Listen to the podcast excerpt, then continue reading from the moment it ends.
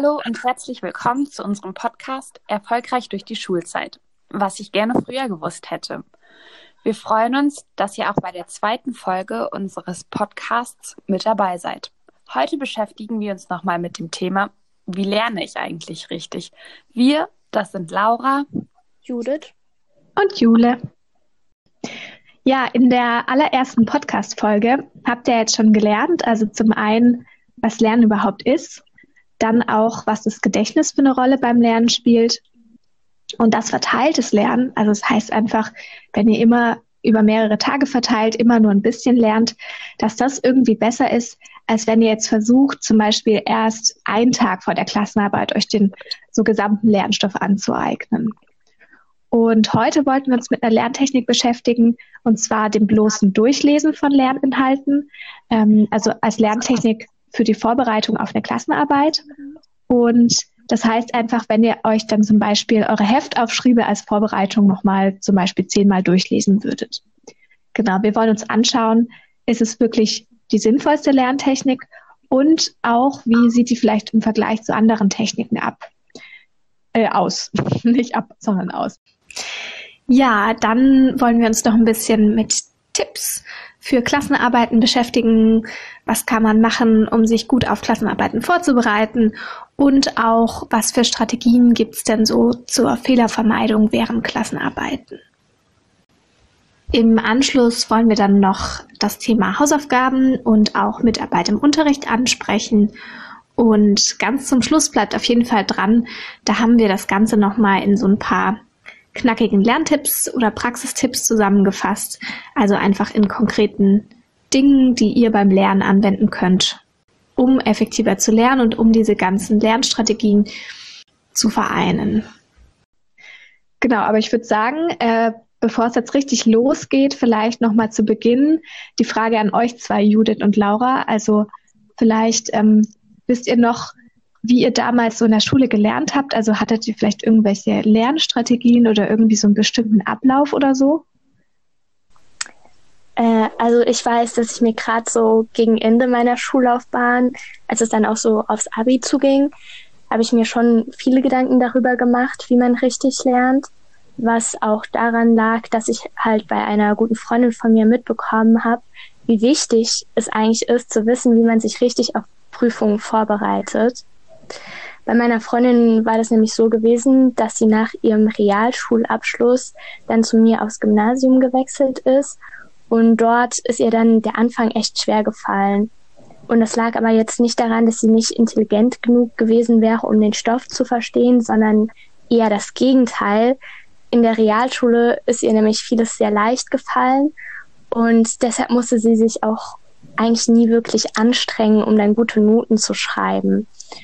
Und das Lernen bestand dann bei ihr eigentlich daraus, dass, ich, dass sie sich die Unterlagen am Tag vor der Arbeit einfach ein paar Mal durchgelesen hat. In der Oberstufe hat es dann aber nicht mehr gereicht, um gute Noten zu bekommen. Ihr Problem war aber, dass sie gar nicht wusste, wie sie sich jetzt richtig auf eine Prüfung vorbereiten kann. Also sie hat eigentlich nie wirklich gelernt, wie man richtig lernt. Aber dann nach ihren anfänglichen Schwierigkeiten hat sie dann aber auch Lernstrategien entwickelt, die für sie funktioniert haben. Zum Beispiel hat sie für sich, äh, hat sie oft mit Karteikarten gelernt und ähm, sich dann auch wirklich sehr in der Schule verbessert. Heute studiert sie übrigens Englisch und Religion auf Lehramt. Ich finde, das zeigt, wie viel so Lernstrategien ausmachen können.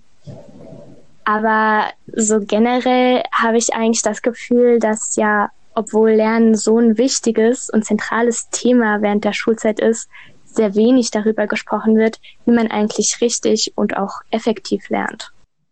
Genau, und das ist auch einfach der Grund dafür, weshalb wir diese Podcast-Folge heute machen, ähm, weil sie euch einfach dabei helfen soll, herauszufinden, wie man richtig lernt. Also wie Jule eben schon gesagt hat, werden wir uns jetzt das Durchlesen als Lernstrategie genauer anschauen. Und zwar wurde das in einem Experiment untersucht, bei dem äh, Schüler in zwei Gruppen aufgeteilt wurden und beide Gruppen sollten dann in einer ersten Phase einen Text durchlesen. In einer zweiten Phase sollten dann die Schüler von Gruppe 1 den Text einfach erneut durchlesen, während den Schülern aus Gruppe 2 Fragen zum Inhalt des Textes gestellt wurden, ohne dass sie den Text aber ein zweites Mal durchgelesen haben. In einer dritten Phase sollten dann beide Gruppen einen Abschlusstest bearbeiten, um eben zu schauen, wer am meisten Informationen aus dem Text behalten hatte. Und hier hat sich dann gezeigt, dass Gruppe 2, also die Gruppe, die Fragen zu dem Text beantwortet hat, besser abgeschnitten hat als Gruppe 1, die den Text nur ein zweites Mal gelesen hat.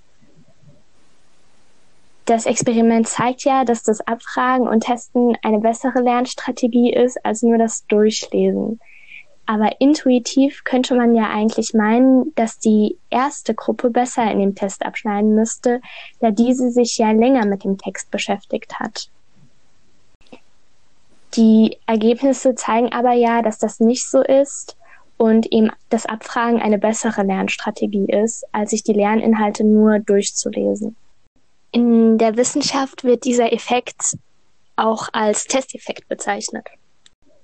Okay, ähm, man kann also sagen, dass das Erinnern von Informationen wichtig ist und auch geübt werden muss, mm, weil unser Gehirn eben nicht wie eine Speicherkarte funktioniert, auf die man einmal etwas abspeichert und dann bei Bedarf immer wieder abrufen kann. Ja, genau. Und wie auch schon in der vorherigen Pod Podcast-Folge gesagt wurde, ist Lernen immer ein aktiver Prozess. Wenn man jetzt Fragen zu einem Text beantworten muss, fängt man eben an, aktiv über das Gelesene nachzudenken, während das Durchlesen eher eine passive Tätigkeit ist. Okay, ähm, ich hätte jetzt trotzdem noch mal eine Frage. Also, was können jetzt denn die Schüler und Schülerinnen da draußen, was könnten die da jetzt denn so mitnehmen davon? Also, was heißt es jetzt konkret für das Lernen in der Schule?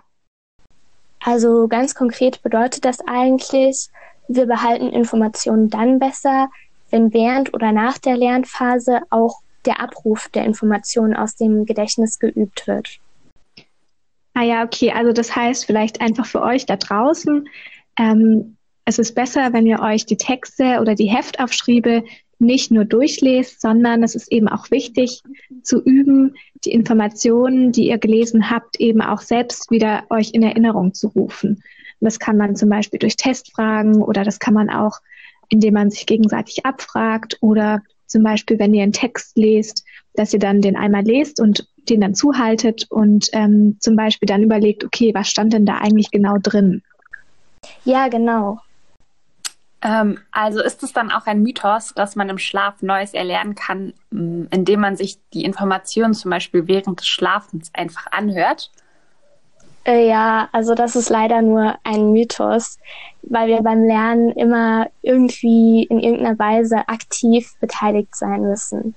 Und es gilt auch, dass je mehr wir über etwas nachdenken und je häufiger wir eine Information erinnern, umso besser und länger werden wir sie auch behalten.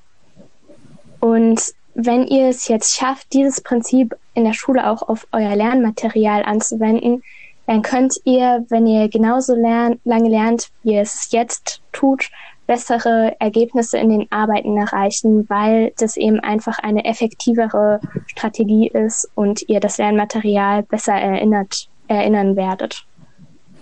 Muss ich denn dabei irgendwas beachten, damit dieses Prinzip auch funktioniert? Ja, und zwar funktioniert dieses Lernen durch Testen nur, wenn auch schon genügend Wissen vorhanden ist, dass man dann auch abfragen kann.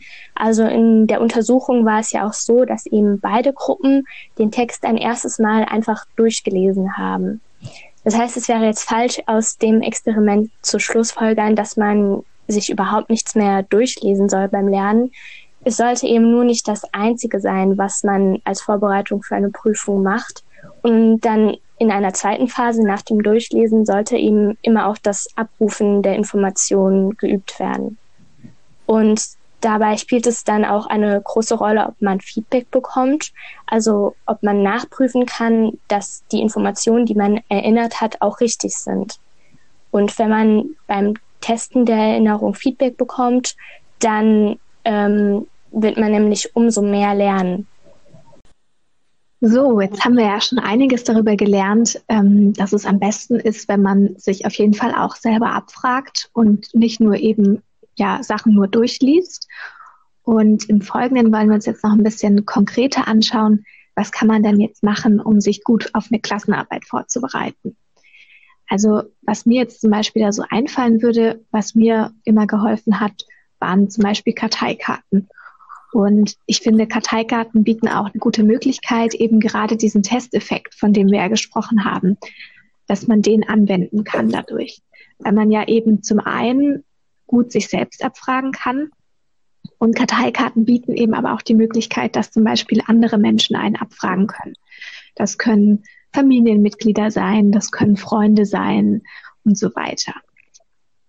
Und ja, was mir auch noch einfallen würde, was ich auch immer gerne gemacht habe, äh, ist, mich mit Freundinnen oder Freunden zusammenzusetzen.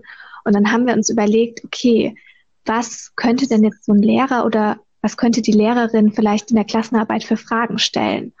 Und die kann man dann auch wieder aufschreiben und sich gegenseitig beantworten. Und ja, ich finde, das sind zum Beispiel ganz gute Möglichkeiten. Ja, stimmt, das finde ich auch. Und das könnte man ja eigentlich dann auch super kombinieren. Also die man beispielsweise auf die eine Seite der Karteikarte eine Frage schreibt und dann auf die andere die Lösung oder die Antwort. Und das macht es dann ja auch einfacher, sich gegenseitig abzufragen. Ja, genau, voll die gute Idee, auf jeden Fall. Doch, das ist eine super Kombinationsmöglichkeit. Ja, ähm, ansonsten, was ich euch gerne noch mitgeben würde, also ähm, vielleicht gerade wenn ihr eine Person seid, die Angst vor Klassenarbeiten hat oder vor Tests.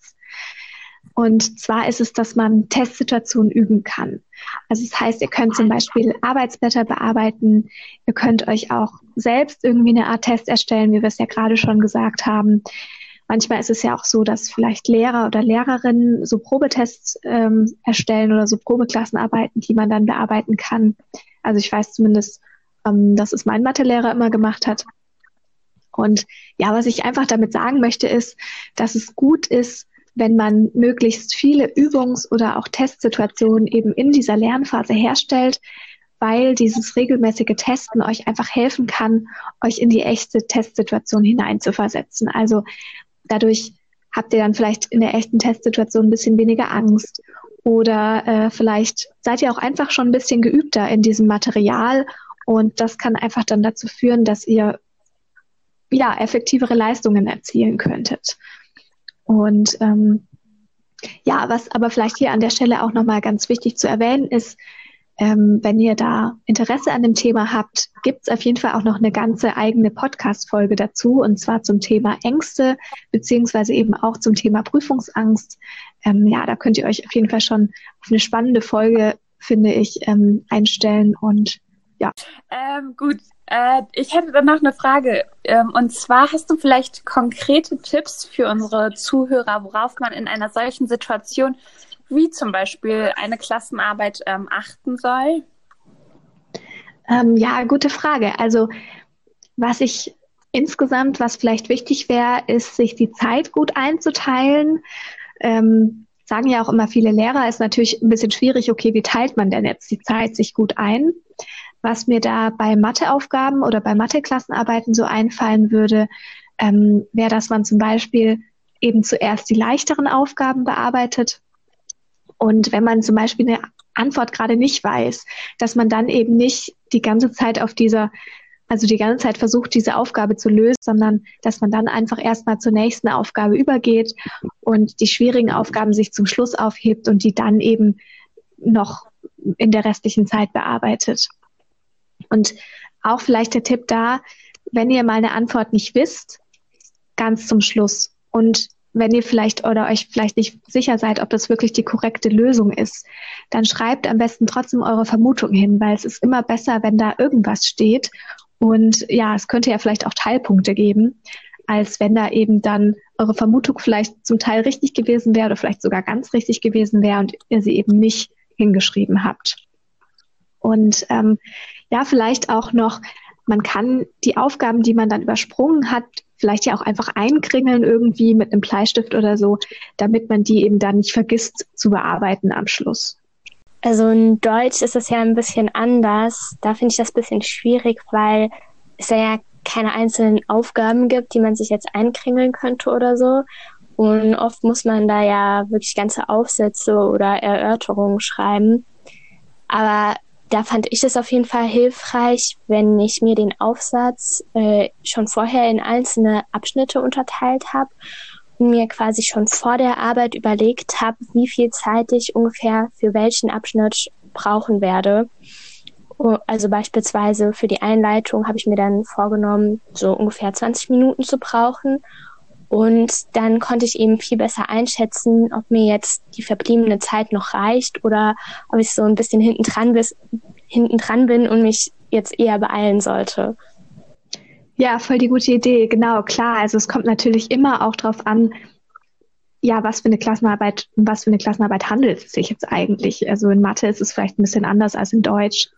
Ähm, genau, aber das sind doch jetzt schon ganz gute unterschiedliche Ansätze. Ähm, was vielleicht dann auch noch in dem Kontext, Kontext ähm, wichtig ist anzusprechen, sind so Strategien zur Fehlervermeidung. Also da auch, natürlich hat man vielleicht schon oft gehört, aber wirklich lest euch die Aufgabe richtig durch. Ich weiß noch, meine Lehrer und meine Lehrerinnen haben das auch immer gesagt und man hat dann trotzdem manchmal die Aufgaben überflogen. Also ich rede jetzt vor allem auch wieder über Matheaufgaben, ähm, weil es da einfach immer ganz viele Aufgaben gab. Und da ist es mir auch häufiger mal passiert, dass ich irgendwie zum Beispiel den zweiten Teil irgendwie von der Aufgabe nicht richtig gelesen habe oder so und dann ähm, ja, wenn zum Beispiel eine Aufgabe in, eben in zwei kleine Teilaufgaben ähm, unterteilt war, dass ich dann halt die eine irgendwie vergessen habe zu bearbeiten. Und vielleicht da auch nochmal einfach markiert euch zum Beispiel, wenn eine Aufgabe zwei Teilschritte hat. Und ähm, ja, damit ihr einfach wirklich alles, alles bearbeitet und da nicht irgendwie doofe Leichtsinnsfehler macht und daraufhin äh, Punkte verliert. Ähm, und wenn ihr am Ende auch noch Zeit habt, dann überprüft doch einfach nochmal eure, eure, nochmal auch eure Antworten. Und ähm, ja, vielleicht habt ihr ja irgendwo was überlesen, was ihr dann nochmal verändern könnt. Oder ähm, überprüft auch nochmal die Rückseite des Blattes. Manchmal steht da ja auch noch, stehen da ja auch noch Aufgaben, die man irgendwie übersehen hat. Genau, also ich denke einfach so dieses sorgfältige, sich nochmal in Ruhe sich durchlesen am Ende ist auf jeden Fall auch ganz wichtig. Am Ende ist ja manchmal auch die Aufregung schon wieder ein bisschen weg und äh, vielleicht sieht man dann doch nochmal ein paar Sachen. Ich möchte am Ende der Folge gerne noch ein Thema ansprechen, was bei einigen Schülerinnen und Schülern eventuell auch nicht ganz so beliebt ist und dennoch in jedem Schulalltag Thema ist. Und zwar betrifft das die Hausaufgaben. Wir haben ja jetzt schon einiges über erfolgreiches Lernen gehört, unter anderem auch darüber, dass unser Gehirn leider nicht wie eine Speicherkarte funktioniert. Es reicht eben nicht aus, Informationen nur durchzulesen, sondern der Erwerb von Wissen ist immer ein aktiver Prozess und der erfordert eben Eigeninitiative und kostet auch einfach viel Zeit und ist es eben nicht möglich, eine Abkürzung zu nehmen. Und deshalb sind Hausaufgaben einfach ja eine super Möglichkeit. Denn wenn ihr regelmäßig Hausaufgaben macht, nutzt ihr die Vorteile des verteilten Lernens und auch des Testeffekts, weil ihr durch die Hausaufgaben eben den Unterrichtsstoff regelmäßig nacharbeitet und währenddessen auch noch aktiv diese neu gelernten Lerninhalte abruft. Man kann also sagen, dass Hausaufgaben ja als eine Art unterstützende Funktion auf dem Weg zu neuem Wissen sind. Und ihr solltet sie nicht als lästige Pflicht ansehen. Und wenn es dann auch doch mal Schwierigkeiten bei den Hausaufgaben gibt, ist es das auch vollkommen in Ordnung. Unser Tipp ist hier, Versucht die Aufgaben, soweit es geht, zu lösen und notiert euch eure Fragen an den Stellen, wo ihr nicht weiter wisst. Ihr könnt eure Fragen dann im Unterricht nochmal abklären lassen, was auch echt super hilfreich ist für das Lernen, für die nächste Arbeit, weil ihr dann einfach genau wisst, an welchen Punkten ihr Schwierigkeiten hattet und genau diese Problemstellen nochmal bewusst üben könnt. Und auch generell ist die Mitarbeit im Unterricht für euch nur hilfreich, weil ihr immer ein direktes Feedback bekommt und so zum Beispiel Misskonzepte aufdecken könnt.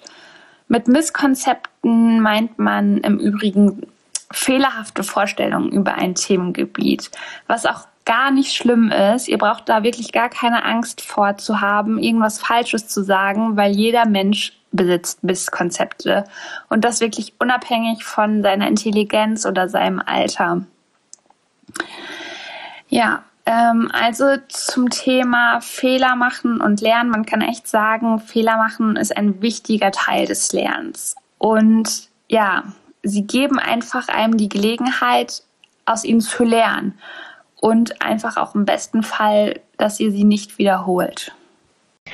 Ja, da fällt mir auch noch was ein dazu. Ähm, also das würde ich gerne noch ergänzen. Und zwar, es passt ganz gut an der Stelle, meine Klassenlehrerin in der Grundschule, die hat damals immer einen ganz schönen Satz gesagt. Der hing auch bei uns irgendwie im Klassenzimmer. Und zwar war das, aus Fehlern wird man klug, drum ist einer nicht genug. Und ich finde, das ja, spiegelt einfach nochmal ganz gut wider. Fehler sind überhaupt nicht schlimm, aus Fehlern lernt man. Und ähm, ich weiß auch noch, ich habe irgendwie mir Sachen immer viel besser behalten, wenn ich irgendwo mal einen Fehler gemacht habe in Mathe oder in Deutsch oder so. Und dann habe ich mir das danach viel besser eingeprägt. Und das war dann irgendwie so, wenn ich danach wusste, okay, wie ist es eigentlich richtig, dann ähm, ja, war das eine gute Möglichkeit, auch irgendwie sich weiterzuentwickeln und zu lernen. Um am Schluss also nochmal die wichtigsten Punkte aus den ersten zwei Folgen wiederzugeben, kommt hier jetzt nochmal eine kleine Zusammenfassung. Also, zuallererst ist es sehr sinnvoll, wenn ihr gezielt die Dinge übt, bei denen ihr Schwierigkeiten habt.